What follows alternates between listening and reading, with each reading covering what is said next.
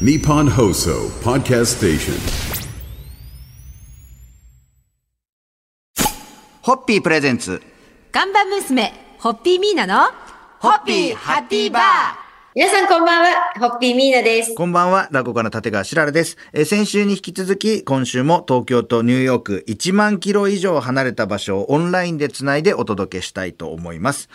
えー去年の12月に日本では大きく話題となったのが、プロスポーツ史上最高額の10年、総額7億ドルで契約した大谷翔平選手。ということで、このニュースは本当に各媒体で大きく取り上げられましたけれども、今、いそのニュースがこう、表に出た後、ニューヨークに皆さん行かれて、はいそ。ちらではどんな感じで今現在伝わってるんですか、多分、はいロサンゼルスじゃないですか、今度はいはいはいはい入られた。なのであ、ニューヨークだと、きっとライバル関係だからあそういう、。そういうことになるわけですね。大谷翔平、決まった決まったっていうニュースはニューヨークではそんなにやっぱりない気がします。だってあの、ニューヨークにはだって大きな都市ですから、あの、メジャーリーグ2球団ありますからね。そうですね。そうですね。はいはい。あの、一つはミーナさんも、あの、試合を見たという松井秀喜選手が在籍していそうた時に、です。はい。あの、引退試合を見せていて、ニューヨークヤンキース。はい。はいで、あの、あのお人形をもらいました。我が家にいますけど。うん。松井選手、ニューヨークにまでいらっしゃるんですよね。ああ、なんんかね、松井選手の話はね、地元の方に聞きます。ああ、やはり。松井選手がいるよっていうような噂はポツポツと。昨日の夜もなんか松井選手の話は聞きましたね。うん。ですね。次から次へと本当にこうメジャーで日本選手が活躍するんであんまり年数がわからなくなっちゃってますけどそしてニューヨークにあるのはニューヨークヤンキースともう一つニューヨークメッツこちら千賀滉大選手がいるチームでしてこの2大チームがありますからそうですね。大谷選手のニュースは大きなニュースですけれども大きく取り上げている状況では今のところないというような。はい。ということであの今週はスポーツの話題を多めにミーナさんとお届けしたいと思いますが初日の乾杯のごわせていただけますでしょうか？はい。えー日本に勇気を届けてくれる日本人選手の活躍を期待して乾杯を捧げます。さ3、はい。ホッピーホッピープレゼンツ看板娘、ホッピーミーナの、ホッピーハッピーバー皆さんこんばんは、ホッピーミーナです。こんばんは、落語家の立川しららです、えー今夜もニューヨークにいるミーナさんにオンライン出演をしていただいてお届けしたいと思います。あの、昨日はメジャーリーグの話題を紹介しましたが、えーアメリカでは野球以外に4大スポーツと呼ばれる競技がありまして、はい。で、その中の一つ、えー今がまさにシーズンなのがアイスホッケー NHL。うん。で、このアイスホッケーはもう1917年にはプロのリーグが設立されたという歴史あるスポーツ、アイスホッケー。だからチーム数もいろいろと散らばってるのが多くて、えーニューヨークには2つのチームがあり人気を分けているそうでございます。はい。ですから、あの、昨日お話ししたみたいに、野球も、あの、ニューヨークは2チームありまして、ニューヨークヤンキース、ニューヨークメッツとありますけども、ホッケーも2チームあるんで、それぞれやっぱりひいきのチームがみんなで分かれてるんだと思います。この一つが、えーニューヨークレンジャース。マディソンスクエアガーデンを本拠地とし、通算4度のスタンレーカップを手にした伝統あるチーム。ねで、もう一つがニューヨークアイランダーズ。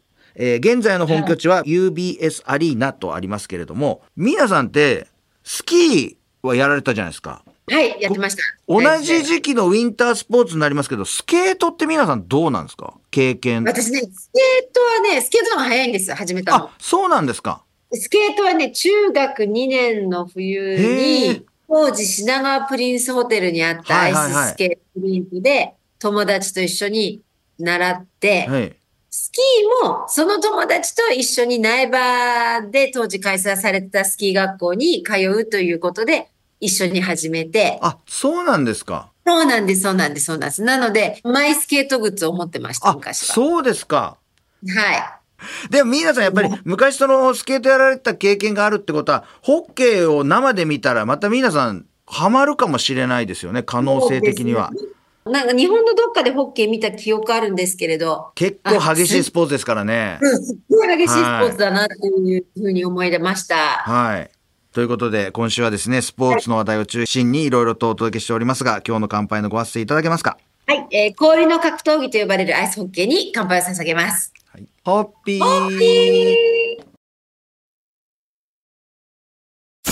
ホッピープレゼンツ看板娘、ホッピーミーナの、ホッピーハッピーバー。皆さんこんばんは、ホッピーミーナです。こんばんは、落語家の立川しららです、えー今夜もニューヨークにいるミーナさんとオンラインでつないでお話を伺いたいと思います。えー今週はスポーツの話題を中心に、えーアメリカには4大スポーツいろいろありますんで、えーそのお話と、そしてニューヨークにはその4大スポーツのチームがありますんで、そのチームを紹介しながらいろいろとお話をさせていただいておりますが、えー今夜は、えーナショナルバスケットボールアソシエーション NBA の話題をお送りしたいと思います。もうはい今バスケットボールは日本でも本当に人気が急上昇っていう感じですよね。八村塁選手や渡辺裕太選手など日本人の活躍もありまして、日本でもたくさんの試合が中継されるようになりました。で、はい皆さんが今いらっしゃるニューヨークには、えーニューヨークニッカーボッカーズ、通称ニューヨークニックスとブルックリンネッツの2チームがあります。で、このニューヨークニックスはマジソンスクエアガーデンがホームで、映画監督スパイク・リーも熱狂的なファンで知られているチームだそうです。で、このブルックリンネッツ、今のオーナーは中国のネット通販大手アリババ集団の創業者の一人、ジョー・ツァイ氏で NBA のスター軍団をかき集めて話題になったそうです。で、皆さん、昨日はスケートのお話を聞いたら、実は中学の時にやったことがあって、なんて話が出ましたけども、バスケットボールはどうなんですか、皆さんは？バスケットはね、授業でやったくらいなんですよ。でも、うちの学校、えっと、二大強いスポーツ部がはいバスケ部、あの、サッカー部だったので、はい。まあそういう意味でバスケというスポーツは花形スポーツだなっていう印象がありますね。いや、僕はあの、そんなに運動音痴じゃないんですけど、バスケットだけがね、本当に中学の頃からそれこそ皆さんと同じく授業でやってるんですけど、全然ダメなんですよね。足引っ張っちゃうぐらいできないんですよ。へえそう、なんかそれもまた意外ですね。だから僕バスケできる人は本当にもう尊敬するっていうか、憧れちゃいます。よくあんなプレーができるなっていうのが。あ、そうですか、そうですか。ということで、今週はですね、スポーツの話題を中心にいろいろとお届けしておりますが、今日の乾杯のご発声いただけますか？はい、い。つか見に行きたい NBA の熱狂と興奮と感動に乾杯を捧げます。ホッピー。ホッピープレゼンツ。看板娘、ホッピーミーナの、ホッピーハッピーバー皆さんこんばんは、ホッピーミーナです。こんばんは、落語家の立川しららです。えー今夜も皆さんはニューヨーク、私は、えー東京有楽町日本放送からお届けしたいと思います。えー今週はアメリカの4大スポーツの話題あれこれ、そしてニューヨークのチームの紹介をさせていただいておりますが、えー初日から野球、アイスホッケー、バスケット来て、えー今日はですね、アメリカの国民的スポーツと呼ばれるナショナルフットボールリーグ、NFL の話題をお届けしたいと思います。はい。これ、はいオンエアされてるこの2月の頃は、えープレイオフが行われておりまして、えーニューヨークには今までのスポーツと同じく2チーム、やっぱニューヨークって大体2チームあるんですかね？そんな感じですね。そんな感じですね。なんか、僕もあんまり詳しくないんですけど、この資料によると、えーニューヨークには、えーニューヨークジャイアンツとニューヨークジェッツの2チームがあります。はい。で、このジェッツっていうチームの名前なんですけれども、あの、ニューヨークエリアにある野球のニューヨークメッツと、うんえバスケのブルックリンネッツ。なんか、うんメッツ、ネッツって似てるじゃないですか。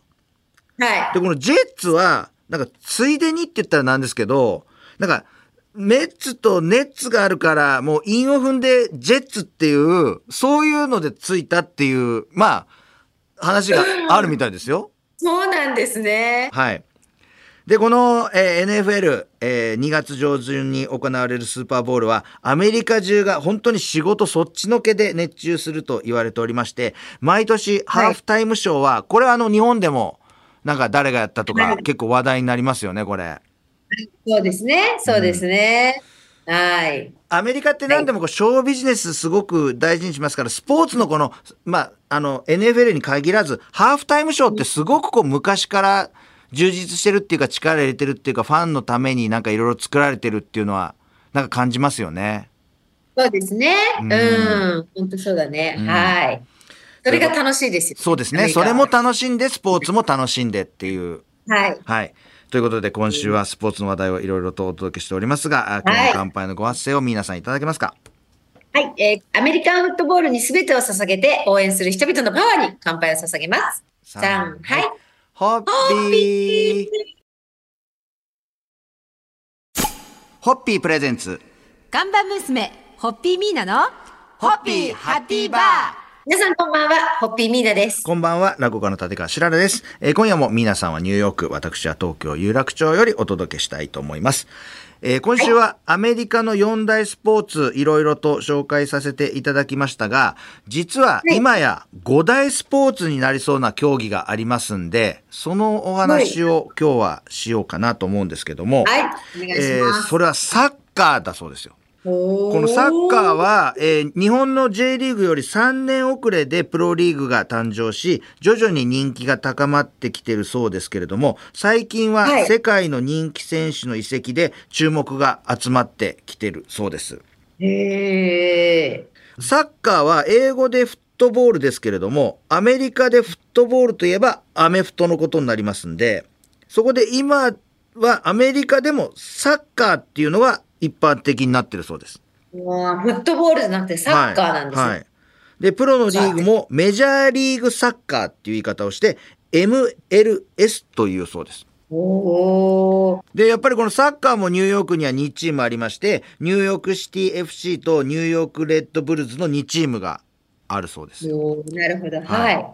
でもあの、今週はアメリカのプロスポーツをいろいろと紹介させていただきましたが、経営者目線でこのスポーツのこう流星というか盛り上がりみたいなところとつながるところって何かありますかね？いやそんな経営者目線でなんていううんほどは全然ないですけれど、はもう、なんでニューヨークには全ての種目が2チームあるんだろうっていう話が、はこれなんか理由がありそうだなってなんかありそう今です。ね。うん、偶然じゃなくて。ちょっとこれあの作家さんに調べてもらってまた何かこの辺の話を、そうですはい皆さんとお話できたらと思います。あの、同じエリアに2つあることで、こう相乗効果でうん、はいはいはいあの、切磋琢磨して、そのチームも成長していくし、はい。人気もさらに一歩深く広いものになるのかななんて、あの、そんな風に思いました。そうですね。はい。ということで今週はあースポーツの話題をいろいろとお届けさせていただきました。それでは最終日皆さん乾杯のごわせていただけますか？はい。えー、すべてのスポーツ好きの皆さんに乾杯を捧げたいと思います。ささんはいホッピー